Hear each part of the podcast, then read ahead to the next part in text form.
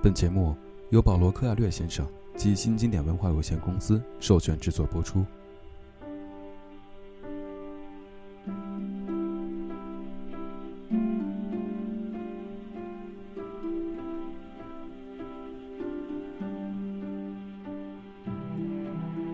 这是一本给我们希望的书。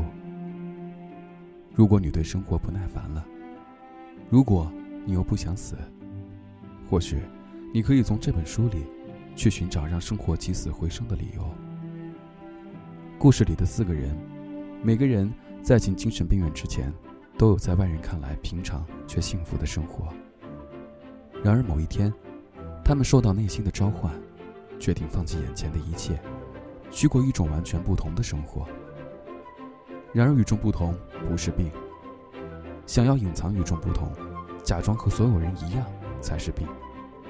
这世界真是一座奇妙的精神病院。愿大家可以学会去面对，去冒险。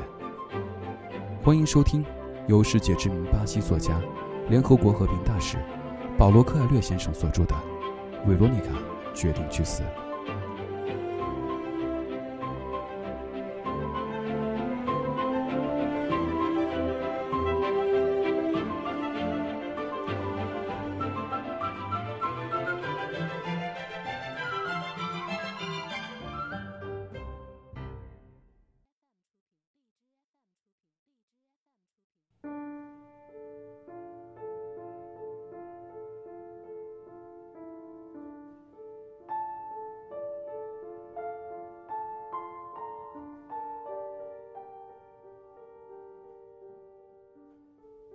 一九九七年十一月十一日，维罗妮卡决定自杀。这一刻终于到了。她仔细的打扫了修女院的出租屋，关上暖气，刷了牙，躺在床上。她从床头柜上拿起四盒安眠药，没有把药片碾碎掺进水里，而是一粒接一粒的吞服，这样。意图与行动之间会出现一段长长的距离。在这条通往死亡的道路上，他可以随时反悔。然而每吞下一粒药，他便愈加坚定。五分钟之后，药盒全空了。他不知道失去意识需要多长时间，因此把一本法国杂志《男人》放在床上。这本当月的杂志刚刚送抵他工作的图书馆。对信息科学，他并没有什么特殊的兴趣。不过在翻阅杂志时，偶然发现了一篇与某种光盘游戏有关的文章。这个游戏是一位巴西作家保罗·克艾略发明的。在联合酒店咖啡厅召开的一次报告会上，他恰好认识了他。两人交换过只言片语。他的出版商曾邀请他共进晚餐，不过人实在太多，根本无法就任何事情展开深入的探讨。他认识这个作家，这件事儿让维罗妮卡觉得他成为了他世界的一部分，而阅读这篇讲述他工作的文章可以帮助他打发时间。维罗妮卡一边等待着死亡，一边读起这篇信息科学方面的文章。对这一领域，他其实丝毫不感兴趣。这与他一生的所作所为也颇为相符。他寻找的都是易如反掌或者唾手可得的东西，就像这本杂志。出乎意料的是，文章的第一行竟把他从天生的消极中解脱出来。安眠药还未在他的胃里融化，但维罗妮卡是个天性消极的人。而且，那文字竟然让他平生第一次认为朋友中流行已久的一句话是正确的。一切的发生，都不是偶然的。为什么这行字会出现在他死亡的这一刻呢？如果这一切不是巧合，而是隐匿信息的真实存在，那么，隐匿在他眼前的信息又是什么呢？在那个电脑游戏的图片下方，记者用这样一个问句作为文章的开头：“斯洛维尼亚在什么地方？”没有人知道斯洛维尼亚在哪儿。他想，他也不知道那是什么东西。可是即便如此，斯洛维尼亚依然存在。他在外，他在内，他在他周围的群山之中，他在他眼前的广场上。斯洛维尼亚是他的祖国。他把杂志抛到一边，对于完全无视斯洛文尼亚存在的那些人，他已毫无心情愤懑。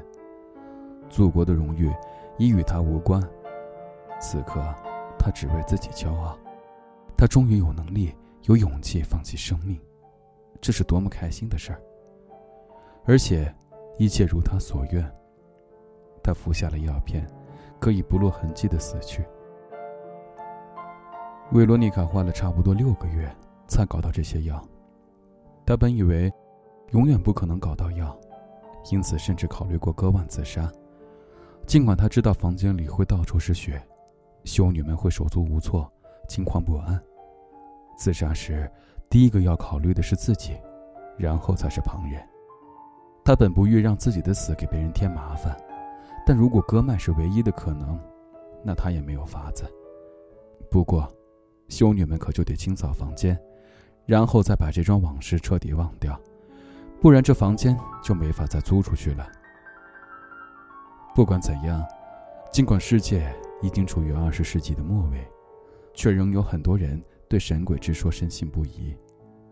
当然了，他也可以从卢布尔雅纳为数不多的几座高楼上纵身跳下，不过，这会给他的父母带来多少意外的苦楚？女儿的死，已经让他们深受打击，又要被人逼着去辨认一具损毁变形的尸体。不，这种死法会给两个一心为他人着想的人留下难以愈合的创伤，简直比流血之死更拙劣一千倍。女儿的死，他们会慢慢习惯的，但是他们大概忘不了一个摔得稀巴烂的头颅，开枪，跳楼。自缢，这都不符合他那女人的天性。女人自杀，总是选择更罗曼蒂克的死法，就像割脉，或服用过量的安眠药。在这方面，被冷落的王妃或好莱坞女星是极好的榜样。维罗妮卡知道，生活无非是个等待最佳时机的问题。的确如此，她成天抱怨睡不着觉。两个朋友动了恻隐之心，每人给他弄了两盒药，这药效力强劲，当地夜总会的乐手喜欢服用。维罗妮卡把药在床头柜上放了整整一个星期，她爱上了这渐趋渐近的死亡，并毫无伤感的与这种叫做生命的东西作别。现在，她兴高采烈，因为生命走向了终点。他失魂落魄。因为不知道怎样打发这所剩无几的时间，他又读起那篇可笑的文章，一篇关于电脑的文章，怎么会拿这么愚蠢的句子开头呢？斯洛文尼亚在什么地方？他确实找不到其他有趣的事儿，因而决定把这篇文章读完。他发现，那个游戏原来是在斯洛文尼亚生产的，因为这儿劳动力更廉价，除了当地居民。好像没人知道这个奇怪的国家在哪里。就在几个月前发布这款产品时，法国的生产商还在弗莱德的一个古堡里举行了一场宴会，邀请了全世界的记者。维罗妮卡记起来，自己听说过那场宴会。那可是城里的大事儿，古堡被修缮一新，布置的更符合游戏中设置的中世纪场景，而且参加宴会的记者有德国人、英国人。意大利人、西班牙人，而斯洛维尼亚人却连一张请帖都没有收到，所以本地媒体闹翻了天。男人的撰稿人是第一次来斯洛维尼亚，想必不是他自己掏钱。那段时间，怕是他只顾着奉迎其他的记者，说一些自以为有趣的话，在城堡里白吃白喝。他计划写文章时用一个笑话开头。以博自己国家的酸腐文人一笑，而当地风俗如何不堪，斯洛文尼亚妇女的服饰如何难看的不实传闻，想必已然被他在编辑部中大肆宣扬了一番。那是他的问题。维罗妮卡快死了，他担心的是别的，比如人死之后是否还有生命存在，他的尸体什么时候会被发现，等等。但即便如此，或者正因为如此，他的决定实在是太重大了。那篇文章依然让他觉得不快。他从修女院的窗户看着卢布尔雅纳的小广场。如果他们连斯洛文尼亚都不知道，那卢布尔雅纳就更是神秘之境了。他想，就像亚特兰蒂斯、利莫里亚，以及其他负载了人类奇思妙想的业已消失的大陆一样。无论在世界上的什么地方，没有人写文章时先问珠穆朗玛峰在哪里，哪怕从来没有到过那里。然而，在欧洲，一个重要刊物的记者却毫无羞耻地这样发问，因为他清楚大部分读者不知道斯洛文尼亚在哪里，而他的首都卢布尔雅纳就更不为人所知了。就这样，维罗妮卡找到了一种打发时间的方式。十分钟过去了，他的身体机能仍未出现异常。他此生的最后一个行动。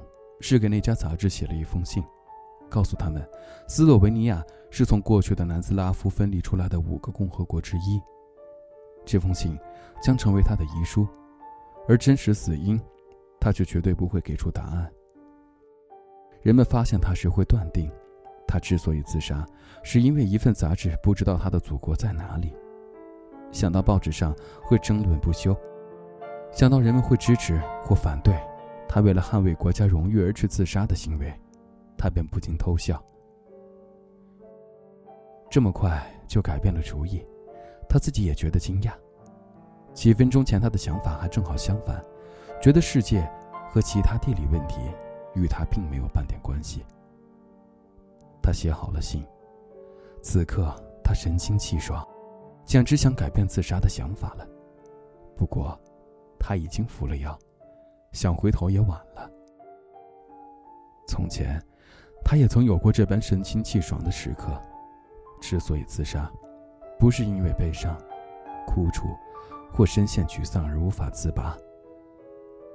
多少个午后，他曾快乐地漫步在卢布尔雅纳的街上，或是从修女院的窗口，望着雪花飘扬在小广场上。诗人的雕像正伫立在那里。一次。一个陌生的男人在广场中心送了他一束花，差不多一个月的时间里，他都快乐的仿佛在云端徜徉。他相信自己是个平凡的人，自杀的决定源自两个简单的理由。他相信，如果他肯在遗书中详细说明，很多人会同意他的做法。第一条理由：生命里的一切均一成不变。一旦青春消逝，一切都会朝着不好的方向发展。衰老将留下无法逆转的印记。疾病来了，朋友们远去了。终于，活着不会为生命增光添彩，而刚好相反，受苦的可能却大大增加。第二条理由更为哲学。维罗妮卡读报纸也看电视，她知道世界上发生了什么。一切都错乱了，而他却无法重整局势，这使他觉得自己很无能。不久之后，他会经历人生的最后一种体验，这一次应该与过去不同，这是死亡的体验。他写好了那封信，就把那个问题丢在一旁，将心神集中在对于正在活着或正在死亡的人更为重要、更为本质的问题上。他想象着死亡是什么滋味，但却没有答案。其实他并不用挂在心上，不出几分钟，他就会知道了。可到底需要几分钟呢？他不清楚。不过他很高兴，因为他将知晓一个所有人都问过的问题的答案：上帝是否存在？与很多人不同，这个问题。并没有给他带来太多内心纠葛。旧日的共产主义体制下，官方教育声称生命将以死亡告终。对于这个观点，他早已安之若素。但他的父母和祖父母一辈，却常去教堂祈祷、朝圣，虔诚的相信上帝正倾听着他们的话语。二十四岁，在经历了可能经历的一切之后，看来可不是乏善可陈。维罗妮卡几乎可以确信，死亡将终结一切，因此，她选择了自杀。这是最后的自由，这是永远的忘却。然而，在他的内心深处，依然潜藏着一个疑问：上帝是否存在？几千年的文明，将自杀变成了一种禁忌，一种针对所有宗教规范的抗争。人斗争是为了存活，而不是为了屈服。人类需要繁衍，社会需要劳动力。就算爱情已经不复存在，夫妇二人依然需要一个理由生活在一起。一个国家需要士兵。政要和艺术家。如果上帝存在，说真的，我并不相信，他会明白，人类的理解力是有限的。正是他创造了这片混沌，充斥着贫困、不义、贪念与孤独。他的本意很好，但是结果却不怎么样。如果上帝真的存在，对于想早点离开这个世界的生灵，他应该宽容一点。甚至应该祈求我们的原谅，因为，他竟逼着我们生活在这样的人间。让禁忌和迷信见鬼去吧！他那位笃信宗教的母亲说：“不管过去、现在和将来，上帝没有不知道的事儿。那么，在他把他安放于人间的一刻，他就应该知道，有一天，他会自杀而死。”因此，他不会对他的行为感到震惊。维罗妮卡开始感到有一阵轻微的恶心，这感觉越来越强烈。不过几分钟，他的注意力便无法集中在窗外的广场上了。他知道，现在是冬天，时间大约是下午四点，太阳很快就要落山了。他知道其他的人依然活着。此刻，一个小伙子经过他的窗前，看见了他，却一点都没有意识到他正准备死去。一个玻利维亚乐队正在弗兰茨·普列舍人的雕像前演奏。这位伟大的斯洛维尼亚诗人，深深的镌刻在人民的心底。他还能不能听完这首从广场上传来的曲子呢？这将是他一生的美好记忆。日近黄昏，乐声悠扬，倾诉着世界另一端的梦想。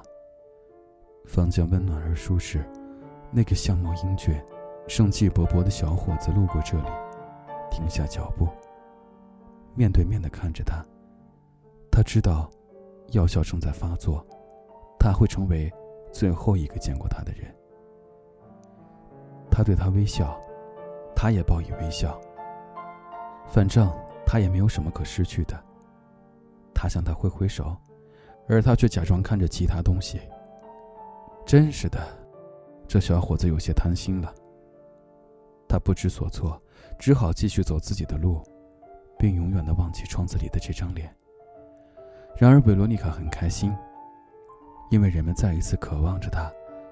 他自杀，不是因为失恋，不是因为缺少家庭温暖，不是因为经济问题。也不是因为罹患不治之症。就在卢布尔雅纳的那个美丽的傍晚，玻利维亚乐手正在广场上演奏，一个青年在他窗前走过，而维罗妮卡决定去死。令他开心的是，他的眼睛上能看，耳朵上能听。更让他开心的是，他不需要看着同样的事情发生三十、四十乃至五十年。那样，人生不但了无新意，更会变成一场日复一日不断重复的悲剧。此刻，他的胃开始翻江倒海，他感到很难受。真好笑，我原以为过量的安眠药会让我迅速入眠的，然而，耳边只听到一阵奇怪的嗡嗡声。他想吐，如果吐了，我就死不了了。他决心忘记绞痛，全神贯注的等着夜幕迅速降临。他挂念着玻利维亚人和那些关上店门准备回家的人。然而，耳中的噪音越来越尖利。服下安眠药后，维罗妮卡第一次感到了恐惧，一种对未知的极大的恐惧。但是，很快就过去了。随即，他便失去了知觉。